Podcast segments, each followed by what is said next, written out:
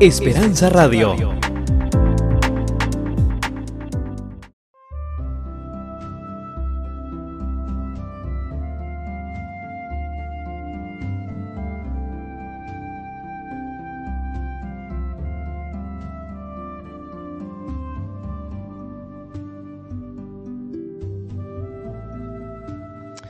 Apreciados amigos, les saluda el pastor y doctor Jorge Eliezer Rico, quien tiene el gusto de extenderles una cordial y sincera bienvenida a este su programa Conexiones Bíblicas.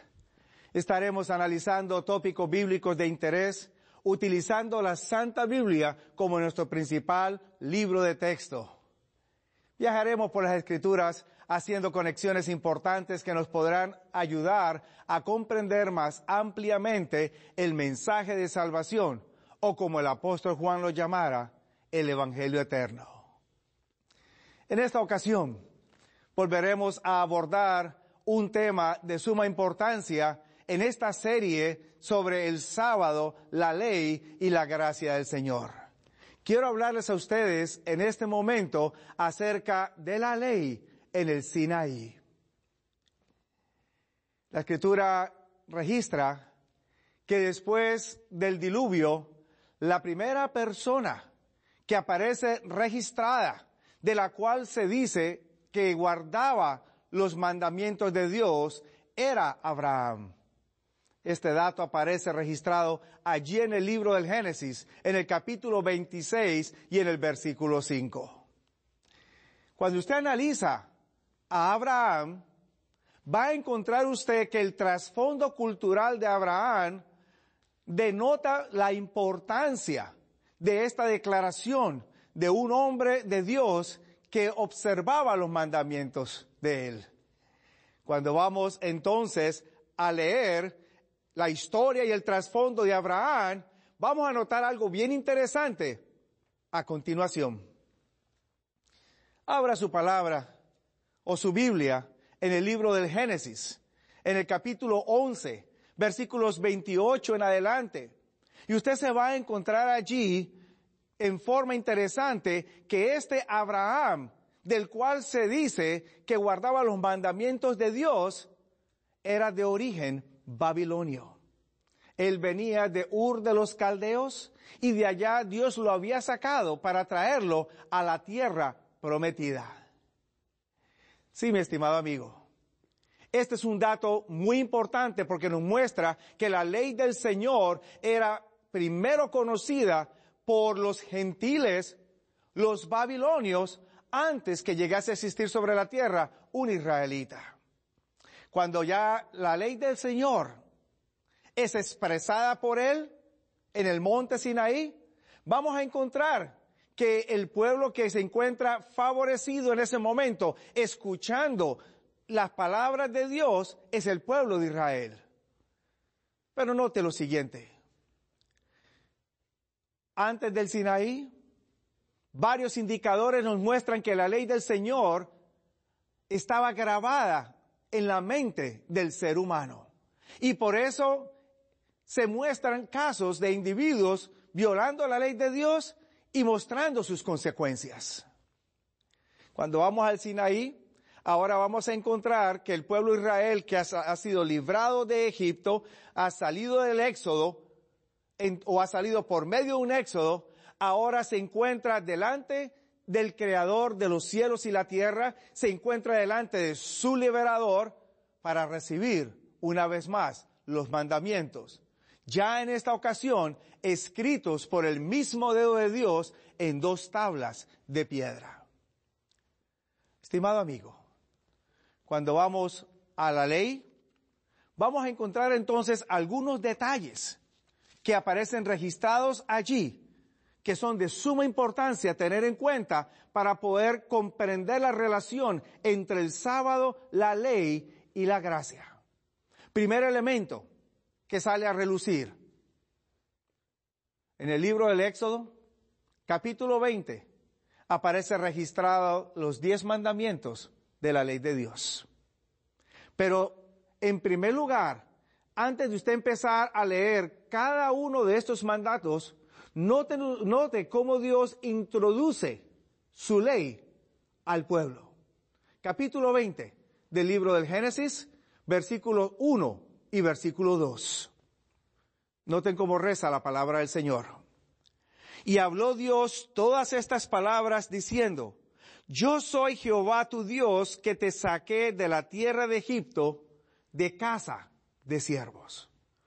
Quizás para un lector casual esta referencia pueda pasar por alto como simplemente unas palabras adicionales. No obstante, para un lector asiduo a la escritura, alguien que presta atención a los detalles, va a encontrar que en esta introducción sobresale un elemento importante de Dios. Antes de presentar la ley, los diez mandamientos, Dios primero se presenta como aquel que ha salvado a Israel de Egipto, lo ha sacado de casa de servidumbre y lo ha traído libre fuera de Egipto. Este punto me presenta a mí a un Dios que es redentor, y a la misma vez refleja la gracia de Dios. Así que la ley, antes de ser escrita en dos tablas de piedra, es precedida por una declaración que involucra la gracia divina al sacar a Israel libre de Egipto.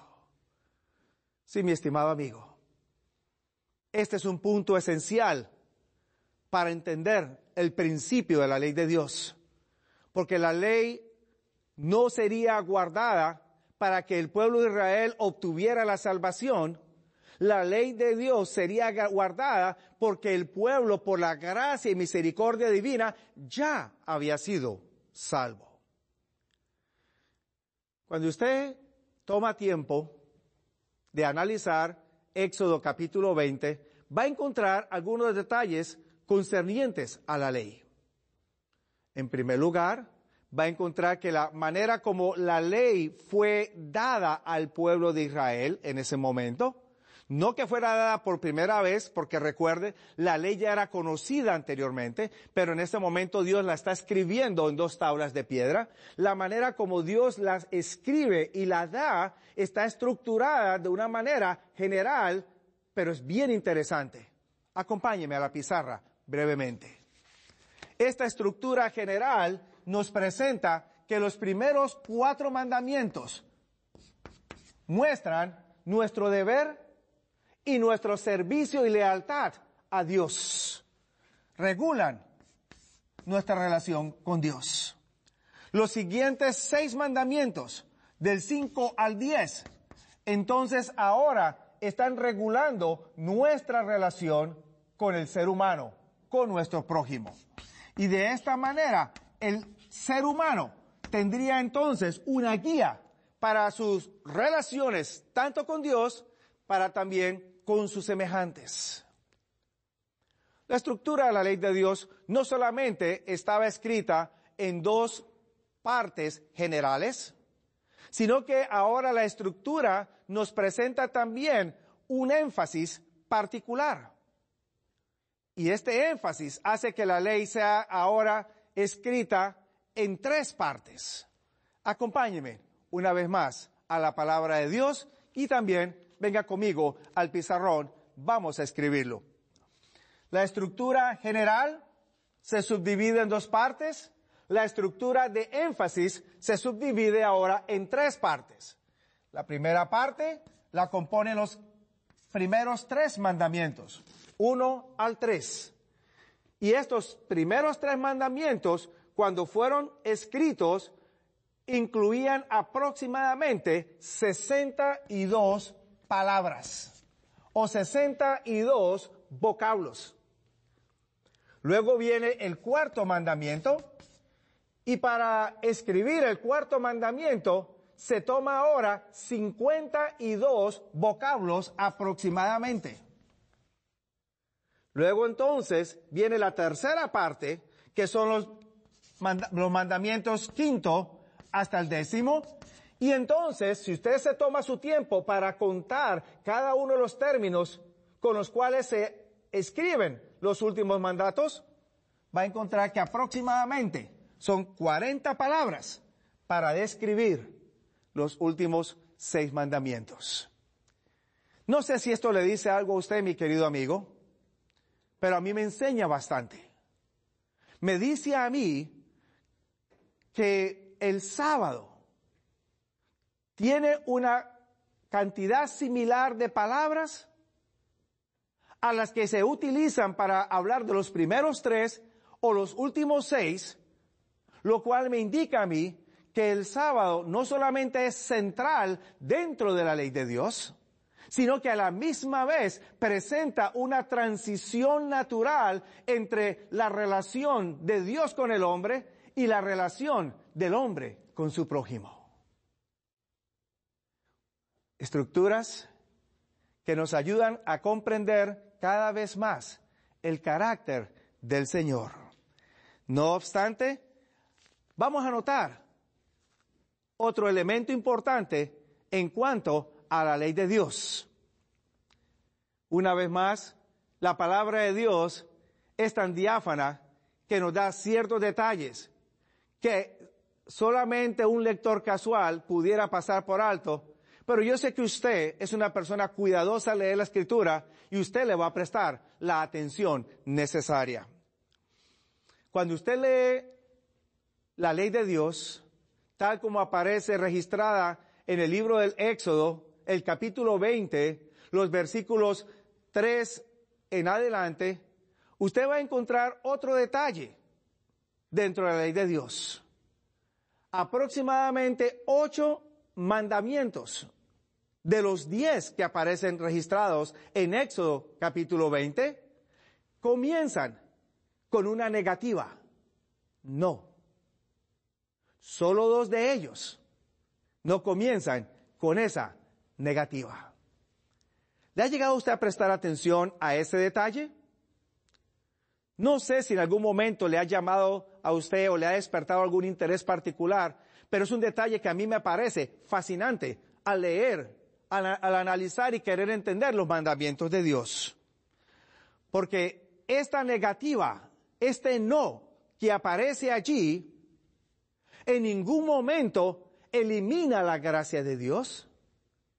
En ningún momento elimina el concepto de que Dios es su libertador a la misma vez de que es su creador, sino que antes por el contrario, esa negativa resalta la gracia de Dios y resalta el poder que Dios tiene para cuidar y para trasladar a su pueblo de un lugar a otro. Ahora, entendamos esto un poco más de cerca, mi querido amigo.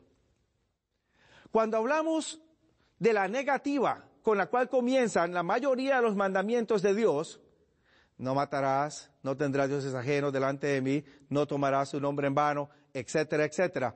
Esa palabra no es una palabra muy interesante.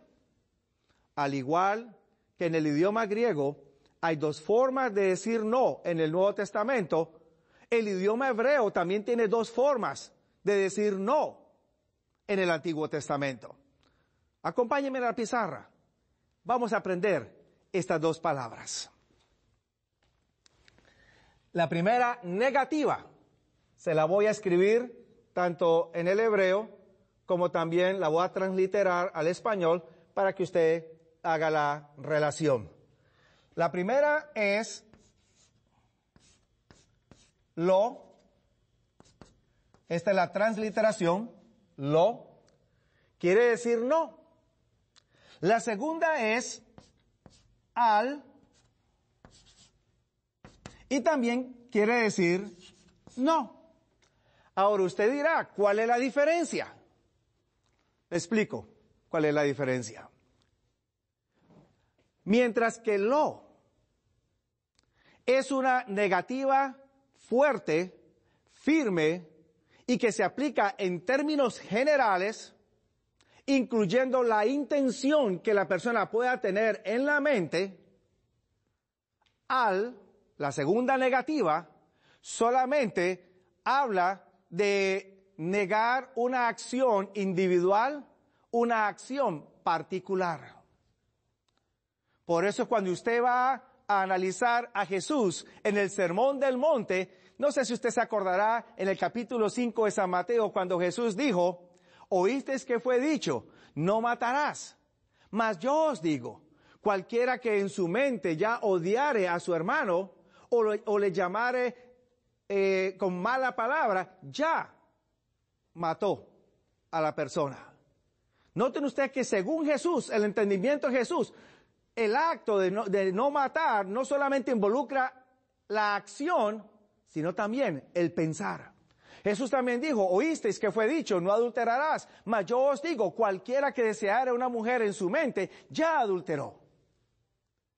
Mi querido amigo, cuando hablamos de la negativa lo, tal como lo hemos escrito aquí en la pizarra, no estamos hablando simplemente de una acción particular, no robará un carro, no robará un libro, no, no matará a una persona.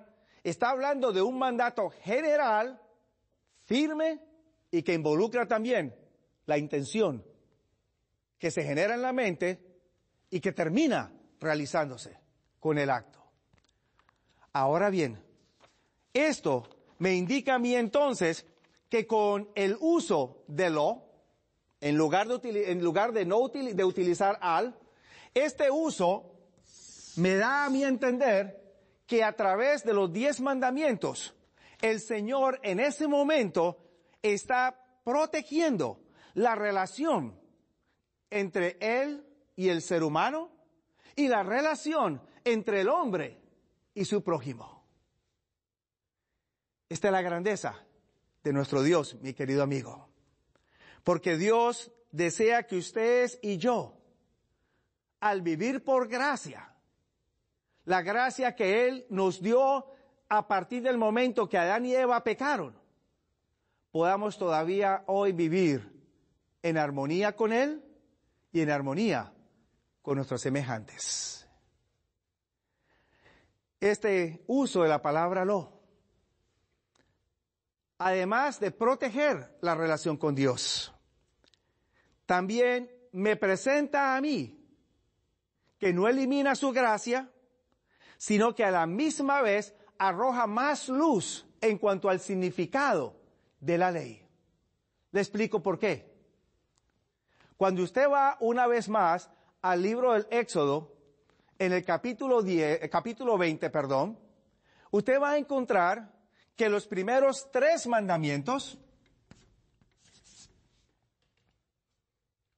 comienzan diciendo lo. comienzan diciendo no. Quiere decir entonces que cuando Dios me dice a mí, no tendrás otros dioses ajenos delante de mí, no te harás imagen ni ninguna semejanza de cosas arriba o abajo en la tierra, no tomarás mi nombre en vano, el Señor no solamente está salvaguardando mi relación con Él en acto y en pensamiento, pero a la misma vez, noten cómo me introduce el próximo mandato.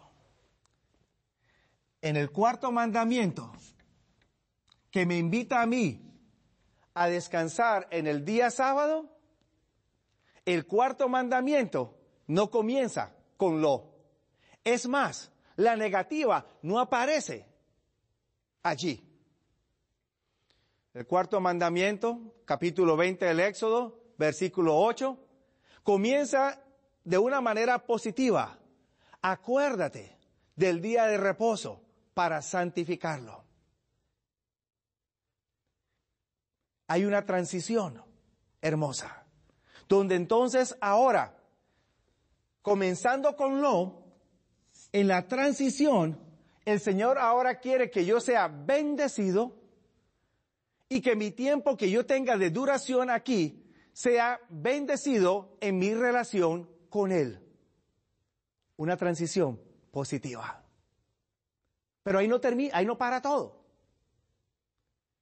Vayamos ahora al siguiente, a la siguiente mitad general. ¿Cómo comienza la siguiente mitad de la ley de Dios? El quinto mandamiento. El quinto mandamiento me dice a mí, honra a tu padre y a tu madre para que tus días se alarguen en la tierra que Jehová tu Dios te da. Note una vez más, el quinto mandamiento tampoco es iniciado con una negativa. No comienza con lo. El quinto mandamiento ahora me, provee la transición, una transición suave para pasar a la siguiente, a la siguiente mitad de la ley de Dios. Cuando vamos entonces a la parte final de los mandamientos de Dios, los mandatos del sexto hasta el décimo, una vez más se vuelve otra vez a introducir lo o la negativa, no. ¿Qué le dice esto, eso a usted, mi querido amigo? Dios es un Dios sabio. Es grande. Dios no está presentando una ley para que la persona en forma legalista o extremista quiera alcanzar la salvación. Ese es un concepto que tanto en tiempos antiguos como en tiempos modernos algunos lo han manejado. Pero al presentar la ley de esta manera, Dios está presentándole a su pueblo una perspectiva completamente positiva acerca de su ley. No solamente Él dice que quiere proteger nuestra relación en general entre Él y el ser humano y el, y el ser humano con su semejante, sino que a la misma vez me está diciendo a mí, dentro de esa estructura de los mandamientos, hay uno que es central. Y ese uno es aquel que lo invita a usted a acordarse del séptimo día, a acordarse del sábado para santificarlo. Ahora, dentro de ese mandato general concerniente al sábado, le presento algunos detalles adicionales. Acompáñeme al libro del Éxodo, capítulo 20, versículos 8 en adelante. Acordarte has del día de reposo para santificarlo. Seis días trabajarás y harás toda tu obra, mas el séptimo día será reposo para Jehová tu Dios. Ahora bien, ¿quién estaba involucrado en la observancia de este sábado, que según la estructura se presenta como un mandamiento que es central y transitorio entre la primera mitad y la segunda mitad de la ley de Dios. ¿Quiénes debían de observar? Algunos pensarán que de pronto era solamente para los israelitas, basado en que Israel lo está recibiendo en ese momento de parte de Dios, escrito en dos tablas de piedra. Hay quienes quizás mencionarán, bueno, quizás no tanto eran los israelitas, eran los judíos. Pero pensar que fueran los judíos de pronto denota un poco desconocimiento de la palabra de Dios, porque judíos eran solamente aquellos que eran descendientes del reino de Judá, la tribu de Judá y de Benjamín. Pero en el Sinaí no estaban solamente Judá y Benjamín, estaban todas las doce tribus de Israel. No obstante, ¿era solamente para Israel? ¿Los descendientes de Abraham? ¿Quien fuera babilonio? Leamos, o terminemos más bien de leer la segunda parte del, del mandamiento acerca del sábado. Mas el séptimo día será reposo para Jehová tu Dios, no hagas en él obra alguna, tú, ni tu hijo, ni tu hija, ¿qué más dice allí? Ni tu siervo, que normalmente eran extranjeros, ni tu criada, ni tu bestia, y termina diciendo, ni tu extranjero que está dentro de tus puertas. Sí, mi querido amigo, el sábado en ese momento no es dado solamente para un pueblo, llámese Israel, el sábado es dado para todo aquel que viva sobre la tierra, tanto para el natural como para el extranjero.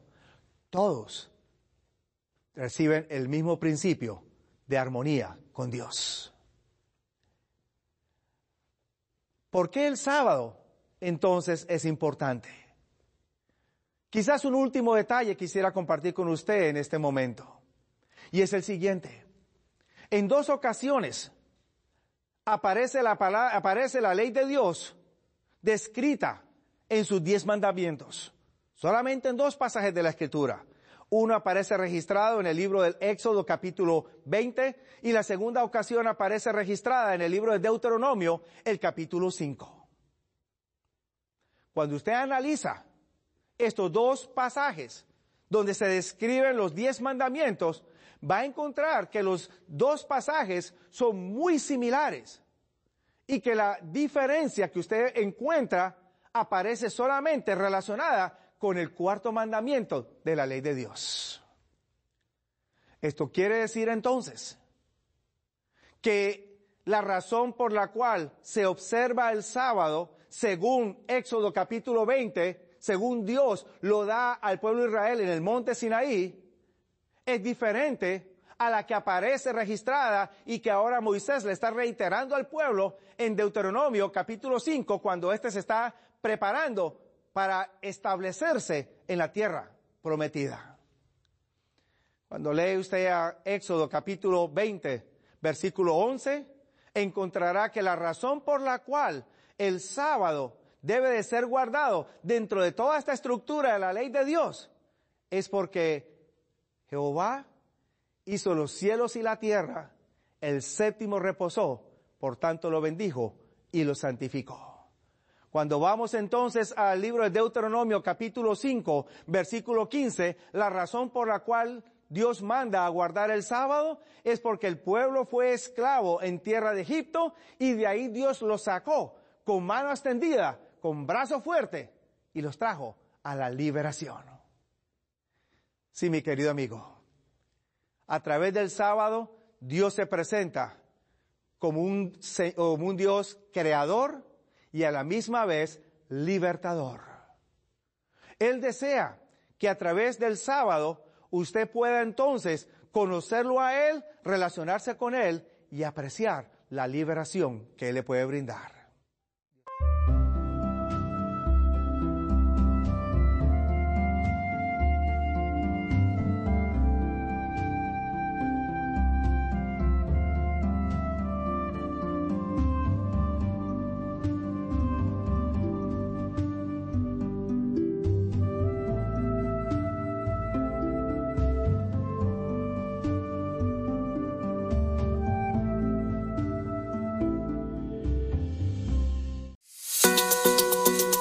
Esperanza Radio.